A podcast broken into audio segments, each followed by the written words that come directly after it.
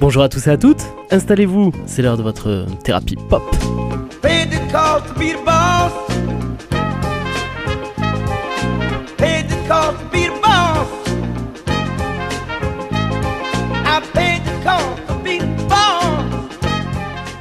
Chers amis, bienvenue à bord pour ce nouvel épisode de Thérapie Pop, l'émission qui décrypte pour vous la musique contemporaine des années 50 à demain. Nous sommes comme chaque semaine ravis de vous retrouver pour 26 minutes de culture musicale. Et pour mon plus grand plaisir, mais également pour le vôtre, c'est Gauthier qui nous prendra par la main aujourd'hui. Salut Gauthier Salut Théo, je t'emmène dans un cimetière. Oui, c'est en effet une émission un peu spéciale que nous vous proposons aujourd'hui. Une émission empreinte de joie et de bonne humeur puisque c'est une spéciale Toussaint.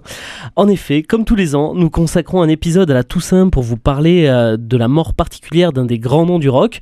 Et je crois qu'on va pouvoir tenir quelques saisons supplémentaires, Gauthier, parce que j'ai remarqué qu'on mourrait rarement de vieillesse lorsqu'on fait du rock. Aujourd'hui, on va donc consacrer l'émission à la vie et à la mort euh, d'un homme qui n'aura même pas atteint l'âge fatidique des 27 ans, âge auquel sont morts la plupart de ceux qui composent le Rock and Roll Hall of Fame. Non, lui, il a décidé de quitter ce monde qui n'était vraiment pas fait pour lui un soir de mai à 23 ans. Mais à cet âge-là, il aura réussi en l'espace de deux albums avec son groupe Joy Division à, révolutionner le son de la fin des années 70 en créant la Cold Wave. Ce monsieur, vous l'aurez peut-être deviné, c'est Ian Curtis et on va vous raconter son histoire aujourd'hui. Mais avant cela, on va se plonger dans le bain bien froid de la Cold Wave anglaise en s'écoutant le premier titre du premier album de Joy Division qui résume assez bien ce qui se passe sous le crâne de notre héros du jour. On s'écoute Disorder.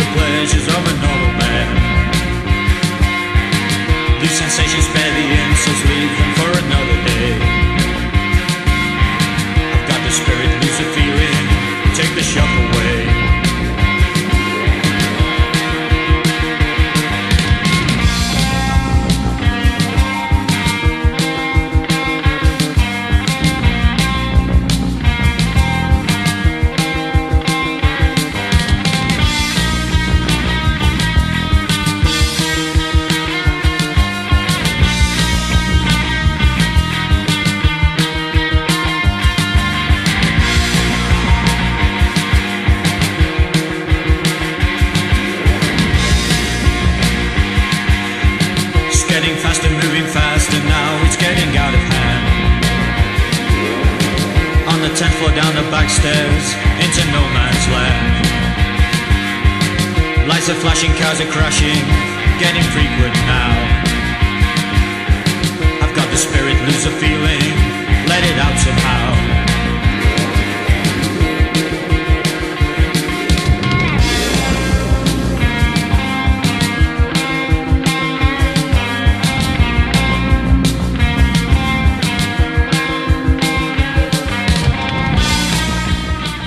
Vous êtes bien sur Radio Présence et vous écoutez Thérapie Pop. Aujourd'hui, c'est une émission spéciale Toussaint et nous la consacrons à la vie et à la mort de Ian Curtis, chanteur de Joy Division. Gauthier, tu commences évidemment par nous présenter l'individu. Très rapidement, Ian Kevin Curtis, né le 15 juillet 56, mort donc le 18 mai 1980, était un chanteur, auteur, compositeur et musicien anglais. Il est, comme tu le disais Théo, très justement connu euh, pour son passage, on va dire, chez les, en tant que chanteur et parolier du groupe post-punk Joy Division, qui ne sortira que deux albums, Old Pleasure en 79, dont on s'écoute la première piste, et Closer en 1980 une petite carrière, une carrière très courte, que deux albums en deux ans, mais qui leur aura suffi à ce groupe à devenir l'inventeur, quasiment à eux tout seuls, d'un son absolument unique dans l'histoire de la musique, à savoir la Cold Wave, et même d'une certaine façon, on avait consacré une émission à ce mouvement musical euh, à l'époque, je crois il y a deux ans, du post-punk très rapidement, le punk rock, c'est-à-dire les Sex Pistols, les Clash, etc. C'était un son jubilatoire, survolté, euh, garage, euh, bon voilà, qui disait toute la rage d'une jeunesse. La Cold Wave, c'est l'antithèse de ça. C'est introverti, c'est sombre, c'est douloureux. Ces deux mouvements musicaux se sont collés l'un à l'autre et la passation entre les deux, eh ben, c'est Joy Division qui la fera en à peine deux albums. Et Gauthier, s'il y a bien une chose qui caractérisait Ian Curtis, hormis sa voix envoûtante euh, qu'on vient d'entendre à l'instant, c'était sa maladie. Il était épileptique, effectivement. Et ouais. Et, et, alors, il est connu, si tu veux, que Ian Curtis était épileptique, qu'il était dépressif. On va y revenir sur euh, durant cette émission. Mais il m'apparaissait important de d'expliquer euh, les conséquences de cette épilepsie pour l'auteur, compositeur, Et oui. musicien, euh, showman entre guillemets, puisqu'il fallait bien faire des concerts, et euh, que ça pouvait avoir sur sa vie quotidienne, quoi, entre guillemets. Parce que cette épilepsie est- était si présente que le pauvre Ian Curtis connaissait parfois des crises sur scène, crises qui ont d'ailleurs même donné leur nom à une danse. Oui, euh, et- et parce que en fait, euh, bon, bon, j'ai pas le terme anglais, mais c'était la danse de l'épilepsie. Alors, pour tout te dire, les médecins qui, qui, le, qui le diagnostiqueront épileptique en 78 diront que sa vie serait rendue obsolète par cette ép- épilepsie tant elle était sévère, sans les doses de médicaments pour cheval qui lui étaient esprit- ouais. prescrits quotidiennement.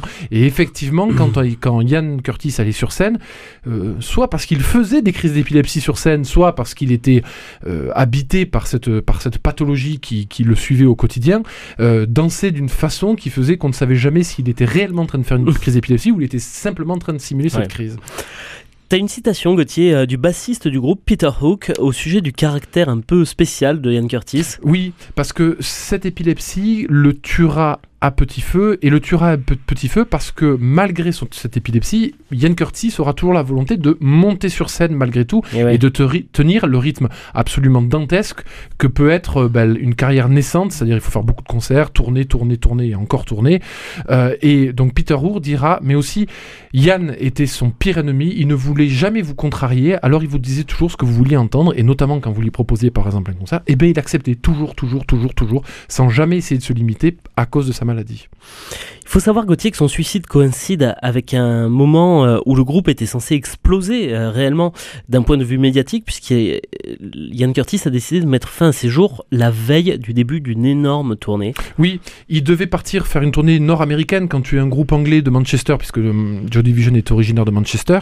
Euh, quand tu commences à aller faire une tournée nord-américaine, c'est généralement justement que tu arrives à exporter Ah, un peu. C'est un- la grosse fête. Voilà. Et Déborah, qui était la femme de Ian Curtis, on en reparlera d'elle pendant l'émission, euh, dira qu'il y avait chez Ian Curtis une appréhension immense à l'idée d'aller faire euh, cette, cette, cette tournée. Traverser l'Atlantique. Voilà, non seulement parce que notre homme a, a peur de l'avion, ce qui n'aide pas pour aller aux États-Unis, donc monsieur voulait voyager qu'en bateau, mais en plus, bien évidemment, il y avait l'idée de, de voir le public américain être confronté à son épilepsie, à sa danse épileptique, à ce qu'il était, c'est-à-dire quelqu'un qui, à n'importe quel moment sur scène, pouvait, euh, entre guillemets, euh, dérailler. À titre indicatif, on connaît la dernière chanson que Ian Curtis chantera sur scène pour Joe Division. Cette chanson, c'est la chanson Digital.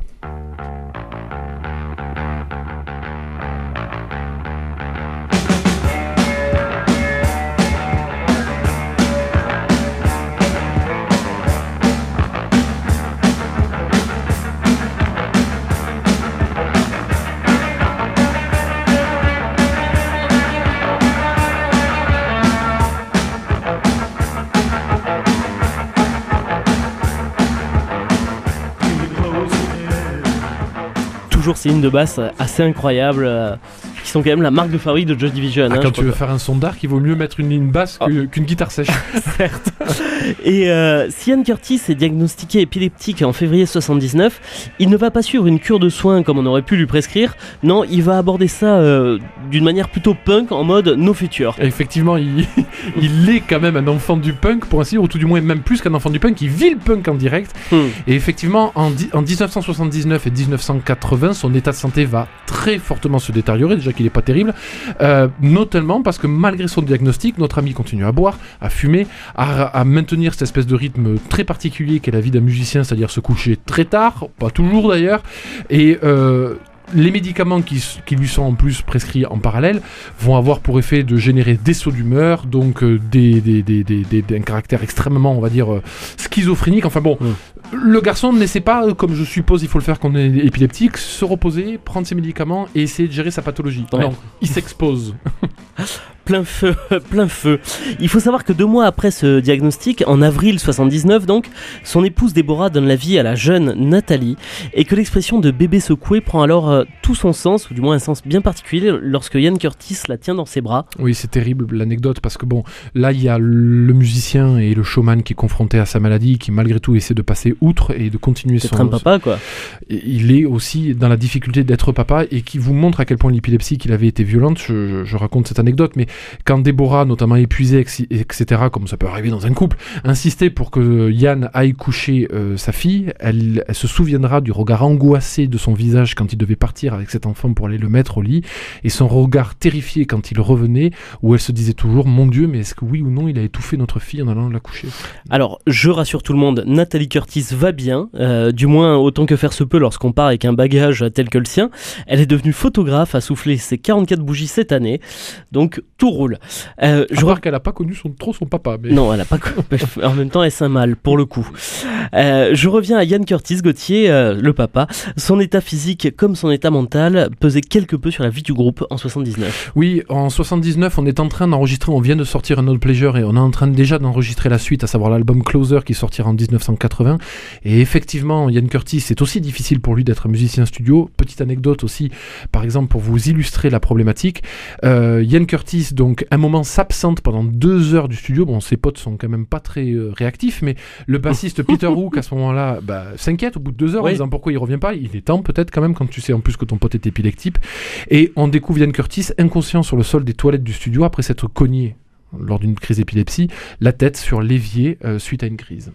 Ouais. Euh, on se marque une petite pause Une petite pause avec un extrait de l'album Closure qui, dans le titre, te dit exactement comment ça va se terminer. A Means to an End.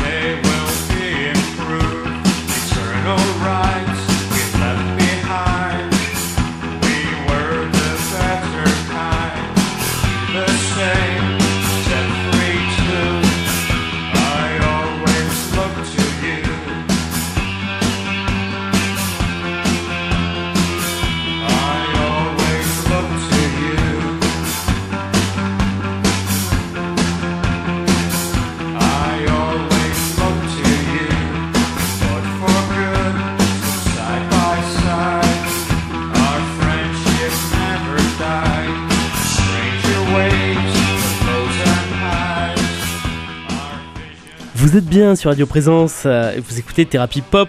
La thérapie de ce jour est consacrée à Ian Curtis, une spéciale Toussaint. Et après vous avoir euh, un petit peu raconté sa vie, on va maintenant évoquer sa mort et les raisons qui ont mené le chanteur à s'offrir cette dernière si rapidement. Gauthier, je crois qu'il a essayé d'ailleurs à plusieurs reprises d'embrasser la mort deux tentatives de suicide effectivement parce que non seulement notre ami était épileptique mais en plus c'était un personnage profondément dépressif. Euh, Deborah Curtis, toujours pour la citer, alors à, titre indicatif, certains spécialistes de Joe Division sont très critiques à l'écart des commentaires de Deborah Curtis, mais enfin le fait est qu'elle était mm. là à ce moment-là et qu'elle a fait un bouquin, euh, révèle que Ian Curtis donc était un homme profondément solitaire et une solitude qui était quasiment volontaire. Elle dira de lui qu'il était son propre juge et géolier et qu'il avait organisé son propre enfer pour planifier sa propre chute. Un type, on va dire, euh, assez autodestructeur. Ouais, c'est terrible. Euh, bien entendu, on a évoqué sa maladie, ses crises d'épilepsie qui lui pourrissaient l'existence, mais il faut savoir que même s'il s'est marié très jeune, 18 ans, euh, je le rappelle, sa vie maritale n'était pour le coup pas un long fleuve tranquille. Non, il n'y a rien qui va en fait. parce, que même, effectivement, la bouée de sauvetage qu'il aurait pu aller euh, trouver dans son couple n'a pas suffi. Sa famille, avec sa fille. Voilà, au moment où il va se suicider, peu de temps avant, il est en cours de, en cours de séparation avec sa femme, donc Déborah, et de sa petite fille Nathalie, pour une supposée ou pas trop. Liaison avec une dénommée Annick Honoré, qui était belge, sauf erreur de ma Ouais, part. journaliste, une pigiste belge. Voilà, et qui contribuera là aussi, euh, selon certains, à aggraver encore son état euh, physique et à minima psychologique, en ce que bien évidemment, notamment, on voulait euh, lui retirer euh, sa fille. Titre indicatif, peut-être aussi cause de dépression. Avant de devenir musicien et de se marier, il était, il travaillait dans la fonction publique, ce qui n'est pas, Ah ouais qui n'est peut-être pas forcément la chose la plus épanouissante à nos amis fonctionnaires. Voilà. Et le poète maudit qu'il semblait être avait également des facettes plus sombres, euh, c'est-à-dire vraiment encore plus sombres. On peut s'enfoncer Euh, encore euh, ah, c'est possible, tu viens de nous le prouver, notamment d'un point de vue politique. Oui, c'était c'était un homme profondément contradictoire dont on n'a pas pu euh, toucher toutes les contradictions puisque bien évidemment mort beaucoup trop rapidement. C'est un artiste sensible qui écrivait des textes remarquables, très intéressants, mais c'était aussi un fidèle électeur conservateur qui s'opposait avec véhémence à l'immigration, flirtait à bien des égards avec l'imagerie fasciste de la Seconde Guerre mondiale qui était encore assez prégnante pour cette génération-là. Et euh, on, on rappelle euh, à cet égard que Joy Division, c'est Euh, les divisions de la joie qui étaient les, les bataillons de putes qu'on envoyait euh, sur, sur le front pour euh, divertir les les, les, les, les, Les soldats so- nazis. les soldats, et que le premier nom du groupe était Warsaw, c'est-à-dire le nom euh, polonais de, de, ouais. de- de Varsovie. Mm. Euh, Deborah Curtis, à nouveau pour la cité, décrira son mari comme quelqu'un qui est oscillé entre la générosité bon enfant et le maniaque euh, très contrôleur, entre guillemets, comme on te dirait maintenant, euh, euh, euh, le pervers Per- narcissique. exactement, je cherchais, Il y en a partout maintenant des pervers narcissiques. On le soupçonnera même de relations homosexuelles pour te dire tout le tableau et il y a tout. avec l'enregistrement de deux albums en deux ans, il avait également le sentiment d'avoir fait le tour, non? Oui, en plus. Au final. Alors, peut-être que son état de santé et sa dépression naturelle le poussaient vers une sorte d'autocritique un peu virulente. D'un autre côté, euh, l'histoire lui a donné raison, parce que les Joy Division, en à peine deux albums, était arrivé à une révolution musicale, donc très probablement à un sommet artistique.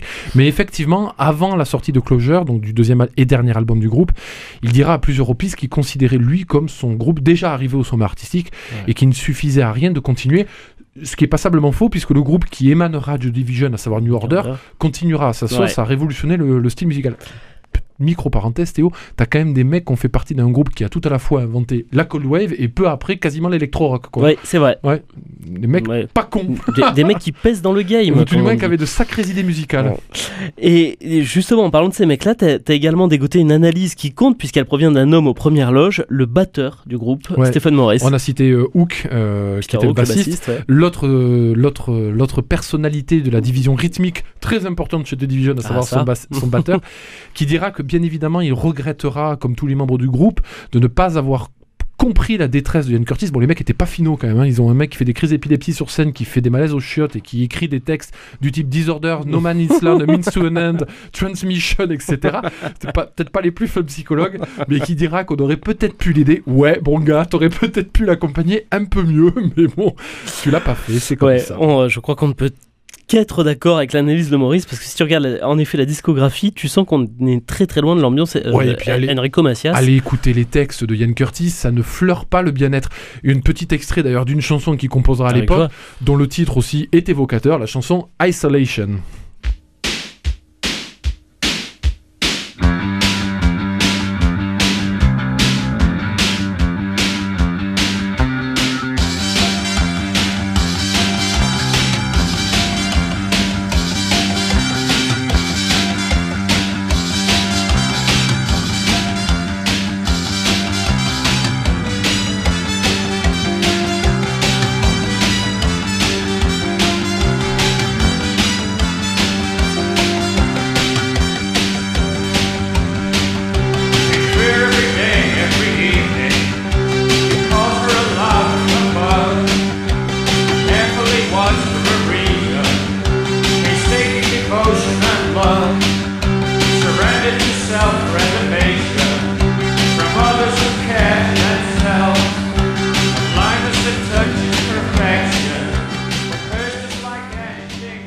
Promis, Gauthier, on va désormais vous raconter la mort de Ian Curtis, qui, encore une fois, pour notre spécial Toussaint, sort de l'ordinaire.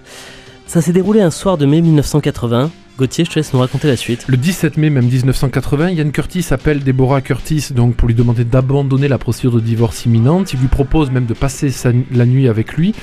Finalement, il informera sa femme un peu plus tard dans la soirée que bah, il veut plus euh, et qu'il va passer la nuit euh, tout seul. Et vu qu'il avait quelques problèmes de sommeil, le pauvre Ian Curtis, et, et puis surtout qu'on connaît la suite, on se doute bien qu'il s'est pas abandonné au bras de Morphée. Qu'est-ce qui se passe ensuite? Ah, on s'est très renseigné. Euh, on sait qu'il va regarder un film de Werner Herzog de 1977, le dénommé Strodzek, ce que je prononce très probablement très mal. Il va écouter aussi un album de 1977 d'Iggy Pop, pas le meilleur album quand tu vas pas bien, à savoir The Idiot. Allez écouter cet album pour ceux qui ne le connaissent pas, notamment la chanson Funtime qui a bercé mon enfance. Peut-être pour ça d'ailleurs que j'ai deux trois soucis. Euh, Je Et- te surveille de près, Gauthier. Et euh, il ira l'idiot de Dostoïevski aussi dans la Eh oui. soirée, notamment euh, à cause de son personnage du prince épileptique, lui aussi en tout cas un peu rendu fou par la société tragique qui l'entoure et violente. Et puis fin de l'histoire, quelques heures plus tard, puisque le lendemain on retrouvera Ian Curtis pendu. À l'âge de 23 ans, il avait utilisé la corde à linge de la cuisine pour mettre fin à ses jours. Non sans avoir écrit une petite note euh, à Déborah avant de passer l'arme à gauche, dans lequel euh, il déclarait son amour à cette dernière malgré sa récente relation avec la dénommée Honorée. Et ouais, Déborah qui d'ailleurs confirmera le caractère un petit peu suicidaire de feu son mari. Oui, oui, puisque encore une fois, il- c'est un homme qui n'en était pas à sa première tentative à à peine 23 ans, donc, euh, et qui avait déjà confié à plusieurs reprises son envie de suicide. Enfin, apparemment, il y avait personne qui avait compris dans son entourage qu'il y avait quelque chose. Ouais, c'est dingue. Ou bien cet entourage confronté à un type tellement border qu'il se disait qu'il y avait pas, on pouvait pas en faire grand chose. Et si le succès aurait pu le sauver, euh, point cela dit sur lequel j'ai quelques doutes, euh, ce qui est sûr c'est que ce succès, il arrivera trop tard. Il arrivera trop tard et on peut, tu parlais du club, notamment des 25, 27, 25, 27. 27, de tous ces grands artistes rock qui sont morts à 27 ans. Force est de constater que la plupart d'entre eux sont morts au fait de leur gloire. Je pense à John Lennon, à Jim Morrison, à Jimi Hendrix, à Brian Jones, à même à Kurt Kurt Cobain, Cobain, bien évidemment. Amy Winehouse, À Amy Winehouse, tous ces gens qui, quand ils sont morts, étaient déjà des Robert Johnson, allons-y. il n'y a, que ça. et ils étaient tous des stars. Oh, Robert Johnson, c'est peut-être plus, plus compliqué, peut-être, à l'époque, pour lui, mais, mais étaient tous, en tout cas, des stars incontestées et incontestables de leurs médias et de leur style musical. Quand Ian Curtis meurt, en fait, c'est presque dans une indifférence générale, puisque son groupe n'est pas encore ce qu'il est devenu a posteriori. Lorsque Joe Division a sorti en 79, Ian Curtis n'avait que 22 ans. Quand Closure sortira, il n'avait que 23 ans. Et malgré tout, cet Et homme aura, avec son groupe bien évidemment, redéfini à lui tout seul un voire deux courants musicaux, on en parlait tout à l'heure, et sa célébrité ne viendra qu'un peu plus tard, un an presque après sa mort, lorsque notamment des titres comme Love Will Tears Apart Again qu'on s'écoutera en sortie auront comme avantage peut-être de démocratiser un petit peu le son de New Order qui- et de Joe Division qui parfois est un peu Oui, oui, non, Difficile d'approche. euh, euh, exactement, difficile d'accès, ouais. Et je suis assez d'accord avec toi, c'est euh, c'est vrai que Love Will Tear Us Apart, qu'on va s'écouter, et, et la chanson la plus connue du groupe. et ouais, et est c'est celle après. qu'il a démocratisé, Après ça voilà, ouais, sur euh, Steel, je crois. C'est sur euh, Steel, c'est sur une espèce de sorte de compilation qui est voilà, sortie après. euh. c'est une espèce de mauvais best-of. Ah, Les il al- est bon le best-of. Ah oui, non mais j'entends bien, mais un best-of de deux albums, c'est-à-dire tu choisis une piste sur deux. Quoi. Ah, quand tu connais les deux albums précédents, tu t'emmerdes un peu à l'écoute du. Les amis, il est déjà l'heure de se quitter. On va le faire en s'écoutant le tube de Joy Division dont on vous parlait à, à l'instant, Love Will Tear Us Apart, inspiré par la vie de couple de Yann et Deborah Curtis, entre autres. Je vous rappelle que cette émission est disponible en réécoute sur le site de Radio Présence, mais également sur toutes les plateformes de podcast disponibles.